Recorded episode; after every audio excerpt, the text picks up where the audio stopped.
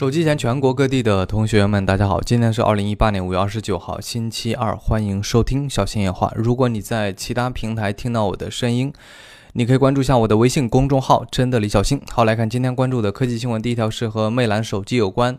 呃，五月二十九号下午，魅蓝呢就是用一场比较特殊的这个发布会，带来了一款新的入门级的产品啊，叫做魅蓝六 T。这个发布会好像比较短啊，整个全程只有二十多分钟。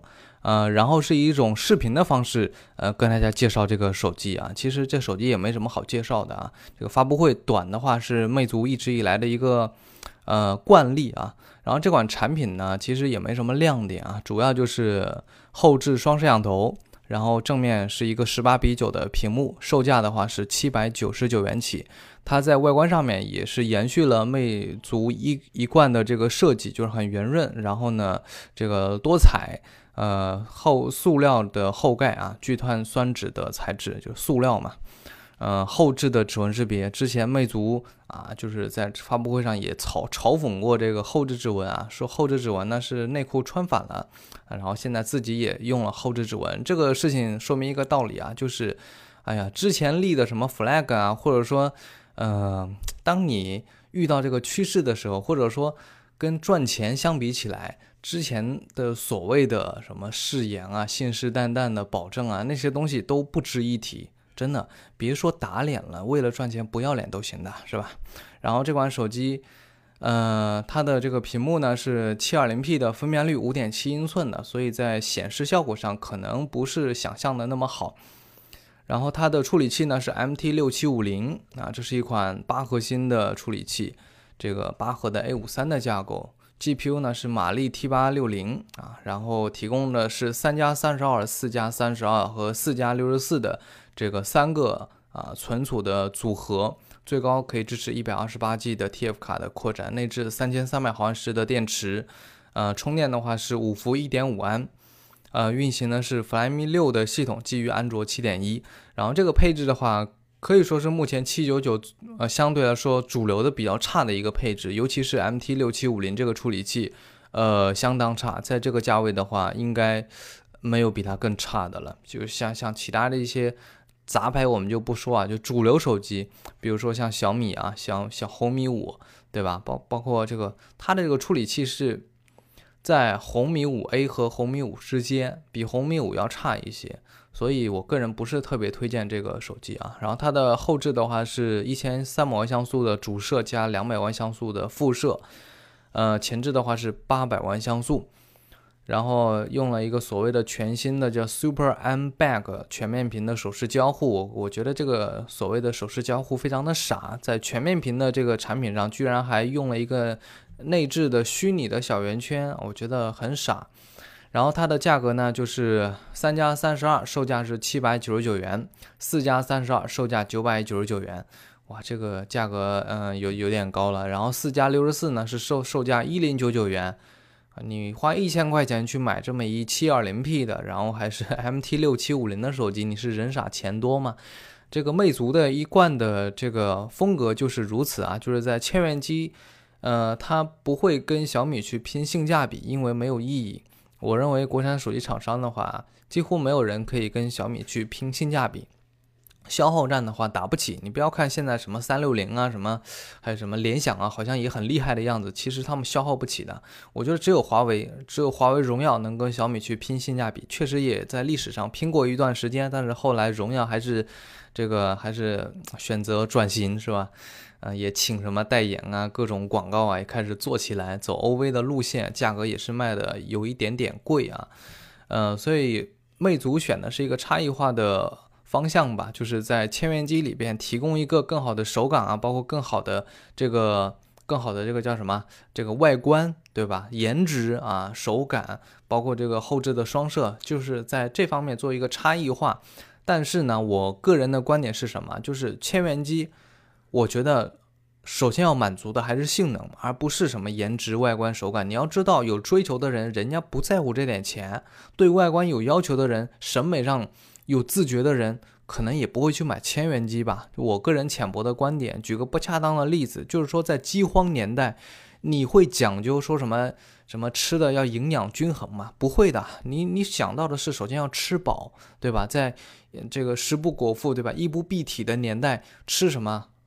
能吃什么就吃什么，能穿什么就穿什么。你要穿讲究潮流、讲究时尚吗？不会的，千元机差不多就这个意思啊。所以我觉得小米的路数很对啊，就是虽然样子丑，对吧？手感也不见得多好啊，笨重啊，就是就是丑，颜值就是低，但是性能就是好，性价比就是高啊。我我个人觉得，我相对来说我还是比较赞同小米的这种策略啊。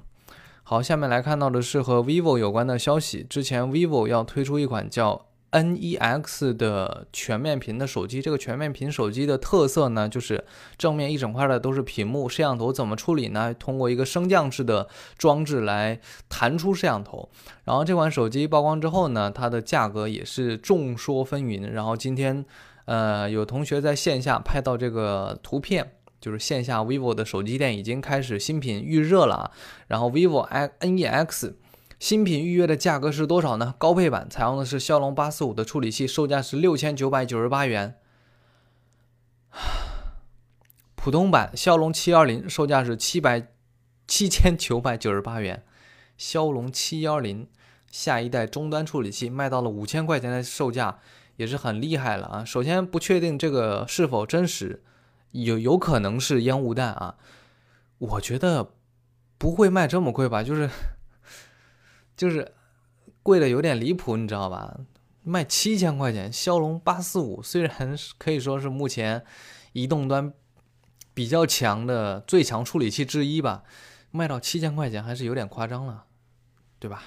这个比苹果的价格要还要高一点了，所以我我个人。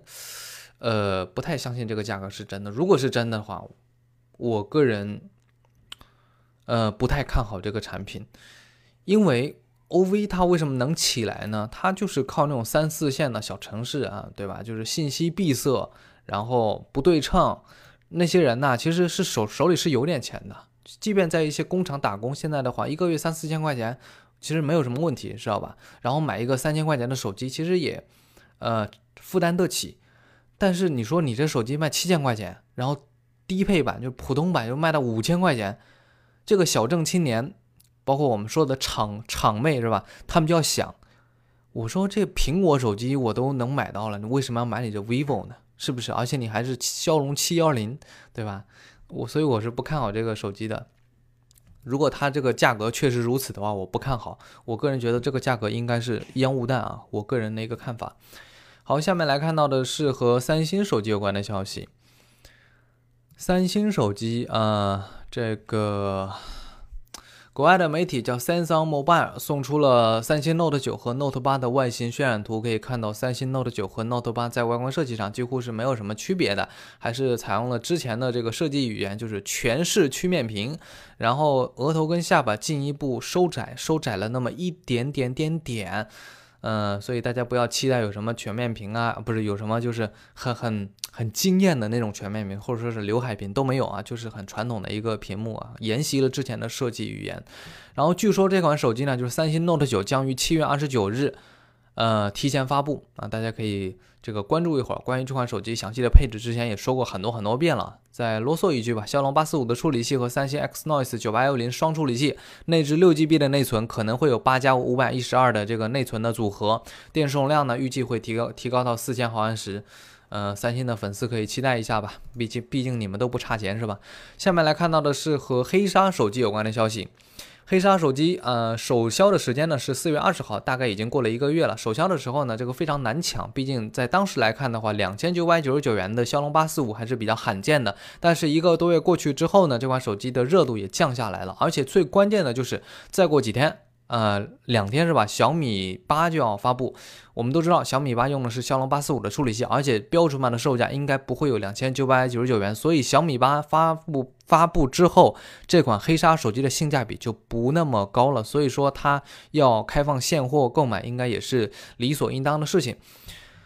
这个五月二十九日，黑鲨科技的 CEO 吴世敏透露，黑鲨游戏手机一直这个受困于产能，不能满足所有玩家的需求。那这段时间以来啊，比较让他头疼。他说，不过在团队不懈的努力之下，很快我们就能将产能有所改善啊，这个货源将变得更充足，买到黑鲨手机不再是难事。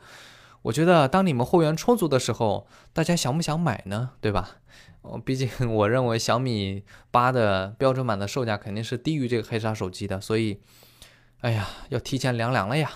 下面来看到的是和华为有关的消息。呃，前几天华为呢，就是在微博上都宣布要要发了一个叫新的产品。这个新的产品上呢，要搭载一个很吓人的技术。这个技术到底是软件的，还是硬件的，还是软硬结合的？目前还不是太清楚。清楚的是，这款产品呢，并不是由华为发布，而是由华为旗下的荣耀手机发布。这款产品的名字叫荣耀 Play。呃，荣耀 Play，这是一款游戏手机吗？有可能啊。这个具体它采用的是什么技术，目前不知道。反正就是很吓人而已。然后，荣耀的总总裁。不是总裁，是总裁赵明曾经透露，这这项技术呢是基于华为和荣耀独到的硬件设计和操作系统底层的优化能力，两者软硬件的一次全新的突破，体验行业内前所未有。哎呀，我个人觉得应该就是在这个就是性能体验上面，那通过底层的优化什么之类，反正就是各种优化吧，使得它更流畅。比如说什么一百八十天不卡，什么三百六十天。流畅啊什么之类的，反正就反正就是这种很玄学的东西，就是你看不清摸不着，只能交给时间去体会，呃，对吧？就是这种技术啊，反正我个人觉得什么尿裤子啊，什么很吓人的技术啊，都是厂商公关用来宣传的一个噱头，大家不要太当真啊，当真之后呢，你会失望的。就像罗永浩号称要让你尿裤子的推出一个什么颠覆性的人机交互。但是出来之后就是让你对着屏幕大喊大叫，哎呀，真是尴尬呢。所以我个人也是提醒大家，不要对华为这个所谓的吓人技术有什么多么大的期待，你会失望的，对吧？保持一点点期待是可以的。我们希望华为手机越来越好，但是，哎，以我对华为公关的了解，他们总是喜欢吹牛，呃，然后做手机嘛，这个不仅自身的这个产品要过硬。吹牛的技术啊，也是这个不可忽视的。好，最后来看到的是和呃一家公司有关的消息。五月二十九日上午的消息，老牌游戏机厂商雅达利的联合创始人叫 Teddy Teddy Debney，应该是这样读啊，这个不要纠结这个发音，反正就是这个人啊。呃，Teddy Debney，他于五月二十六日，就是就是前几天啊，因食道癌。呃，离世，享年八十一岁。然后 d e b n y 呢，最大的成就就是和朋友创建了雅达利公司。雅达利公司这什么公司呢？干什么呢？做游戏的。哎，目前来讲不不清楚啊，对吧？年轻人不了解，其实我也不了解。但是之前看了一本书，对这家公司有一点点印象。然后先来说这个 d e b n y 啊，他出生于一九三七年，呃，二零一七年的时候呢，被诊断为食管癌。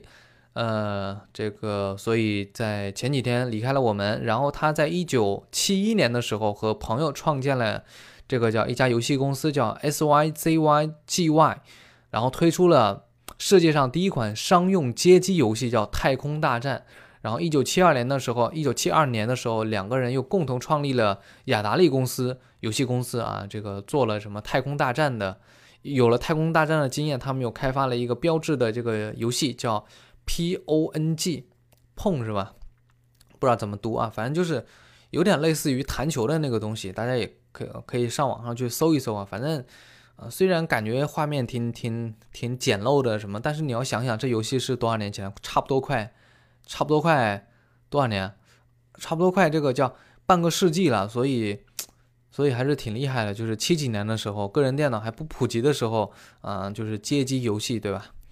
然后为什么讲这个新闻呢？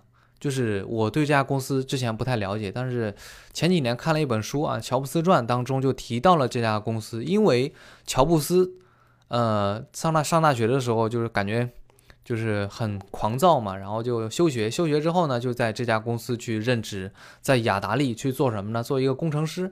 所以呢，大家不要觉得乔布斯是一个在是一个产品经理，或者说或者说是一个设计师，在软件方面非常的有天赋，就是硬件什么都不懂。因为他毕竟有一个叫硬件合伙人大牛，叫什么沃兹尼亚克，对吧？特别懂硬件。其实乔布斯他本身也是稍微懂一点硬件的。如果你如果他不不是工程师的话，不懂这些东西，他怎么能够在雅达达利公司去做工程师呢，而且啊，书中写到他就是这个为了去解决欧洲的一些客户的这个游戏机的问题，主要是游戏机的使用问题，然后他飞了一趟欧洲，然后在返程的时候呢，就就飞到了印度，然后就是如果乔布斯当年没有去印度的话，我觉得很可能这个世界上就没有苹果，就没有后来的辉煌了。就是到了印度之后呢，乔布斯感感就是感受到来自东方的那种所谓的。禅宗的，呃，禅禅宗的力量嘛，或者说，可能从内心打开他那种，就是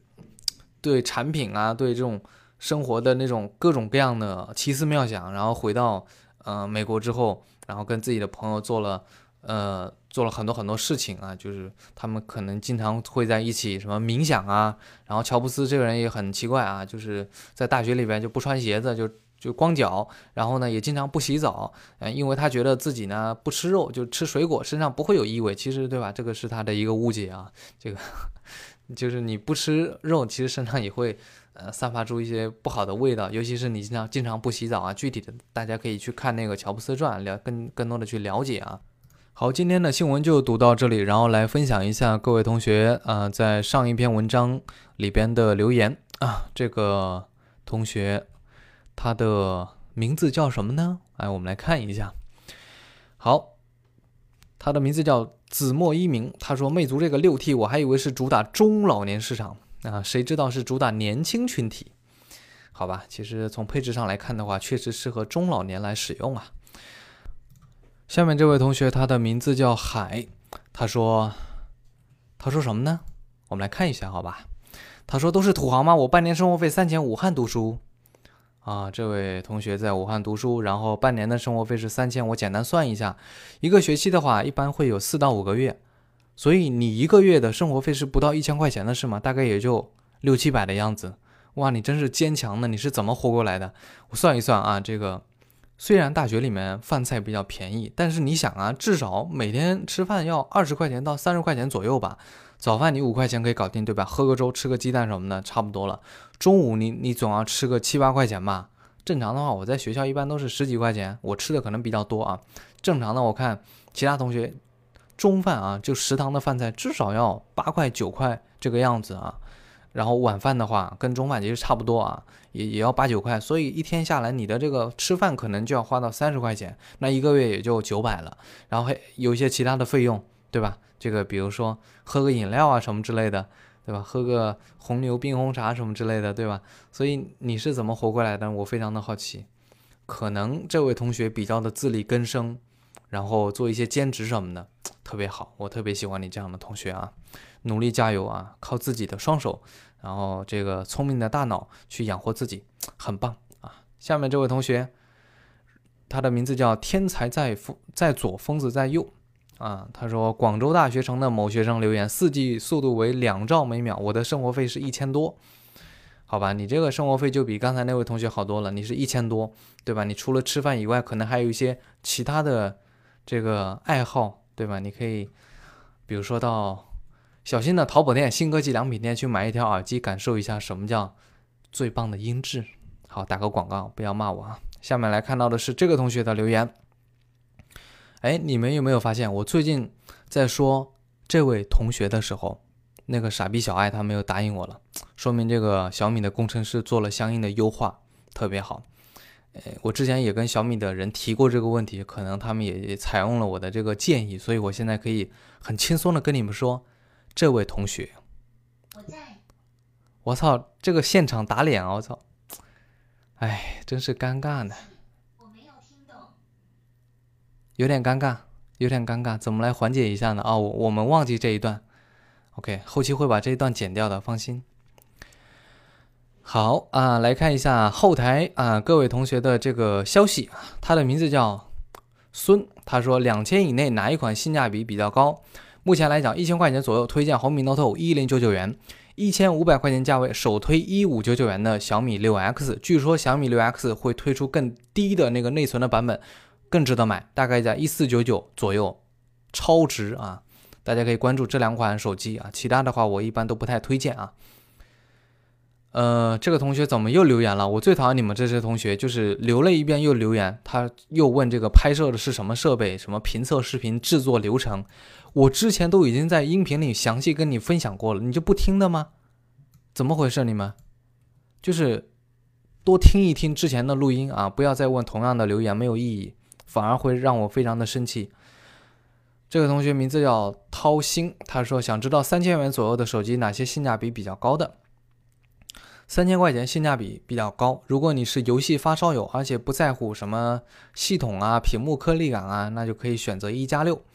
如果你嗯预算低于三千，但是又买想买一个高性价比、超高性价比的手机，那就是首选小米八。但是可能前期的话你抢不到啊。虽然雷军在微博上说已经加大产能，但是以小米的尿性来看。前一个月你想买到小米八是一件相当相当困难的事情，所以呢，你如果预算比较充足，再加个两三百，推荐小米 Mix 2S，明白了吗？好，来看下一条。这个同学叫 CSZ，他说建议你在每天语音结束的时候加一个可以点歌的环节。呃，首先呢，咱们这不是一个音乐节目，所以点歌的话，这肯定不是保留项目啊。其次就是。在这个音频当中放音乐呢，虽然在技术上操作起来没什么难度，但是可能会存在一个版权的纠纷，尤其是小心夜话，呃，未来的话可能会考虑到在其他平台去上传，比如说蜻蜓 FM 啊，目前的话有蜻蜓 FM 和网易云音乐，所以如果有版权的问题的话，就会比较痛苦。呃，可虽然我这个比较小嘛，就是人家那些大的唱片公司呢，应该肯定不会来找我麻烦，但是。就怕有一些人很很邪恶，你知道吧？就是虽然我很小，但是呢，我跟你们讲，是有一些人虎视眈眈的在看着我，所以我每做一件事情呢，都要如履薄冰一下，就是战战兢兢一下。他们会找到我的把柄之后，就疯狂的锤我，疯狂的搞我，你知道吧？这里边有，呃，具体是谁我就不说了，反正你们想象得到，无非就是一些。不希望我好的人嘛，他们就是会找一些方法来搞我，比如说之前对吧，一些事情我就不具体的说啊，反正大家自己想嘛。所以咱们做事情还是尽量把自己做好，不给对手或者裁判留这个余地，是吧？好，呃，以上就是今天小心夜话的全部内容。如果你想和我交流互动，可以在文章下方给我留言。晚安，明天见。